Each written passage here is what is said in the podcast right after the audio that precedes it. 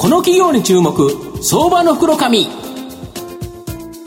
のコーナーは企業のデジタルトランスフォーメーションを支援する IT サービスのトップランナーパシフィックネットの提供を財産ネットの制作協力でお送りします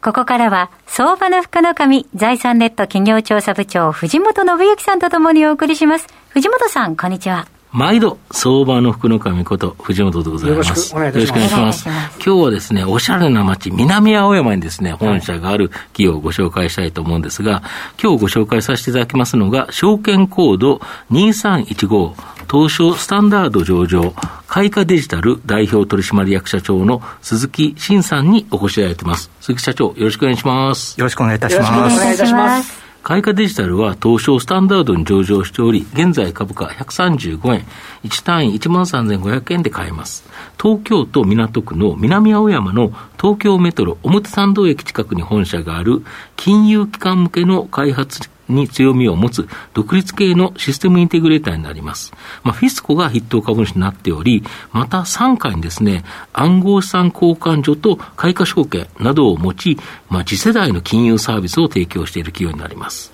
まあ、御社の主力企業、あの、主力事業である銀行や保険、さらに暗号資産交換所などの金融機関向けの関連向けにですね、システム開発事業は、やはり安定的な収益あるんでしょうか？そうですね、あのまあ、金融システムというのは、もう今や社会インフラになっておりますので、うんはい、まあ、必要不可欠なものとして、ですね、われわれも受注するとですね、うん、ずっとこう継続的にですね、こう受注ができると。まあ、そうですよ、銀行ってずっとそうなんですよ、はい、ずっとシステム開発なんかずっとやってますよね。はいまあ、もちろんそれだけですね、責任も重いっていうのはあるんですけども、まあ、これによってわれわれとしては安定的にですね、事業が拡大しているというような感じですね。で、この受注する企業っていうのも、ある程度決まっていてということですよね。まあ、やはりそれぞれの強みと専門性を持っていないと、なかなか継続性っていうのはないと思うんですけど、まあ、われわれ長年やってきておりますので、まあ、その点を見ていただいているのかなと思います。そうすると、この部分は、まあ、安定収益という形なんですか。そうですね。はい、なるほど。で、このシステム開発での安定的な収益をもとにに、例えばこの暗号資産交換所財布などですね、次世代のデジタル金融分野に積極投資されてるんですけど、この狙い、何なんでしょうか？そうですね、あの特に最近で言いますと、まあ、コロナ禍ということがありまして、はい、キャッシュレスというのはかなり進んだと思うんですよね。そうですね。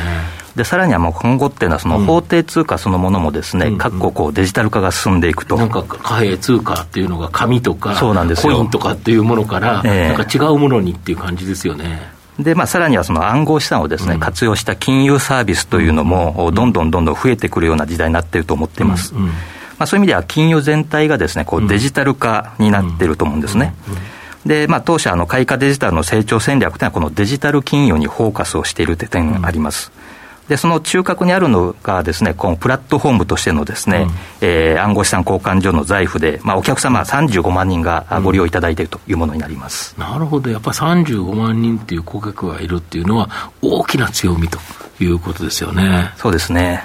で、この暗号資産交換所財布では、例えば、コイン積み立てとか、自動売買、お手軽トレード、これがですね、人気だそうなんですけど、これ、どんなサービスになるんですか？そうですね、まずあのコイン積み立てにつきましては、うん、えー、月に1回、えー、お客様の日本円を引き落として、はい、でそれを毎日ですね、少しずつこう、暗号資産を自動で買い付けていくという、まあ、いわゆるあのドルコスト平均法なんですけれども、まあ、これによって資産を形成していくサービスになります。あなるほど、ばさっと1回お金を落として、はい、でそれをばさっと買うんじゃなくて、もう毎日毎日少しずつですね。暗号資産なんで、はい、結構値動き、ボラティリティがあって、激しいと、さあ、どこで買っていいか、正直、その月の中でも、ここって分かるわけじゃない、分かるんだったら絶対儲かりますからね。はい、その通りです。ということは、分かんないんだったら、毎月ちょこっとずつ、例えば3万円だったら、1日1000円ずつ買っていくようなイメージということですか？そうですね、はい。なるほど。それからもう一つのですね、うん、自動売買お手軽トレードはですね、うん、あのこれ、われわれ今、一押し状態なんですけども、うんうん、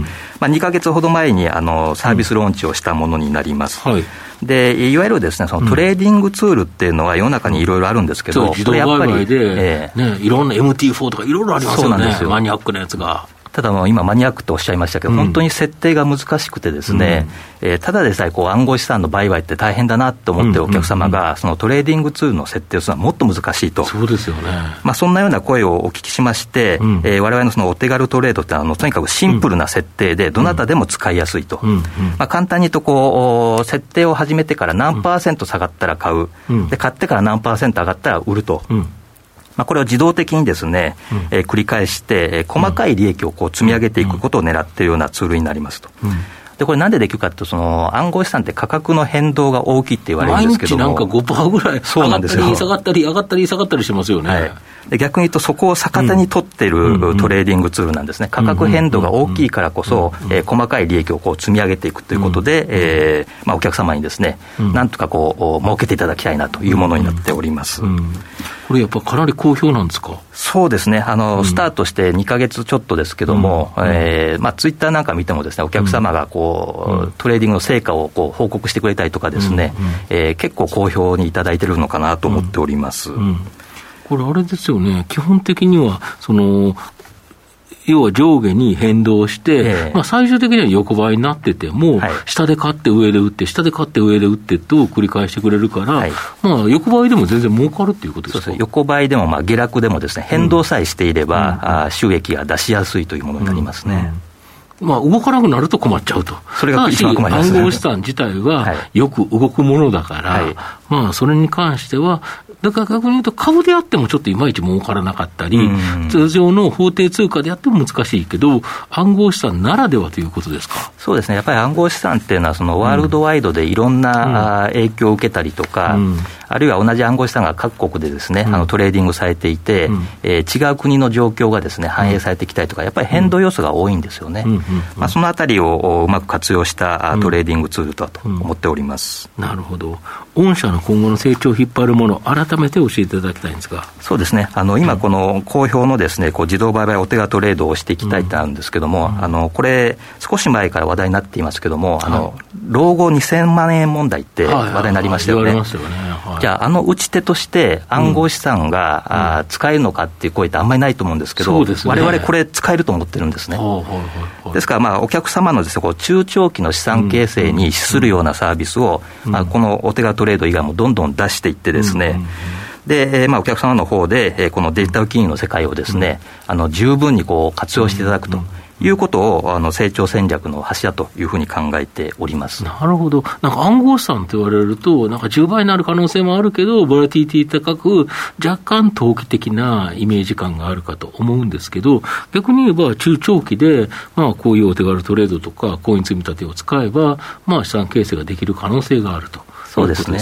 やはりその長期間というこう時間を味方につけていくのがいいんではないかなというふうに考えております。うんうん、なるほど。これちなみに、まあ、なんか私らもあのビットコインというと、なんか乱高下ばっかりがなんか意識としてあるんですけど、えーはい、参加者の方っていうのが、先ほど35万人の方がご利用なった、はい、マーケットは少し拡大していっているものなんですか？えっとまあ、日本のマーケット自体はまだこれから拡大するという状況だと思うんですね、あの暗号資産をご利用されているのは、まあ、全体で5%ぐらいって言われてるんですね、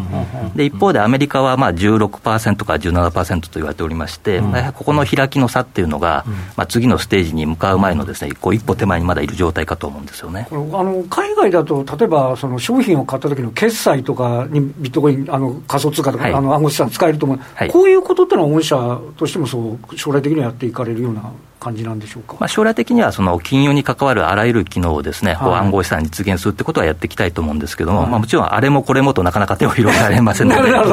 あのまずはお客様のこう中長期のですね、資産形成に資するっていうところをですね、まず最優先でやりたいなというふうに思ってます。なるほど、わかりました、ありがとうございます。このだけど、お手軽トレードって結構面白そうですよね、なんかすっげえ単純なんですよね。そうなんですよ。単純になんか注文画面見ると、何パーセントしたかったら買うで、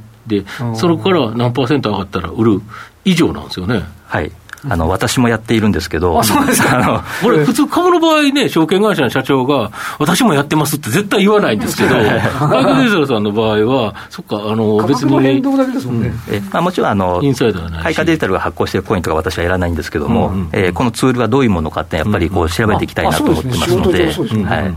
そうすると、結構、うまくパーセントを合わせてると、いい感じになってるっていう感じですか、まあ、ちょっとなかなか成績までは私はね、ここで言うわけにはいかないんですけども、まあ、ご好評をいただいているというところで。はい、なるほど。わかりました。まあ、最後まとめさせていただきますとですね、開花デジタルは金融資産のシステム開発で得た安定収益をもとにですね、暗号資産交換所などの次世代のデジタル金融、ここに積極的に投資を行っている企業になります。まあ、ここ数年ですね、積極的な投資などで赤字となっていましたが、今期2020年10月期は黒字転換の予想で、まあ、6月に発表した中間決算では、もうすでにですね、中間決算時点で黒字転換している形になります。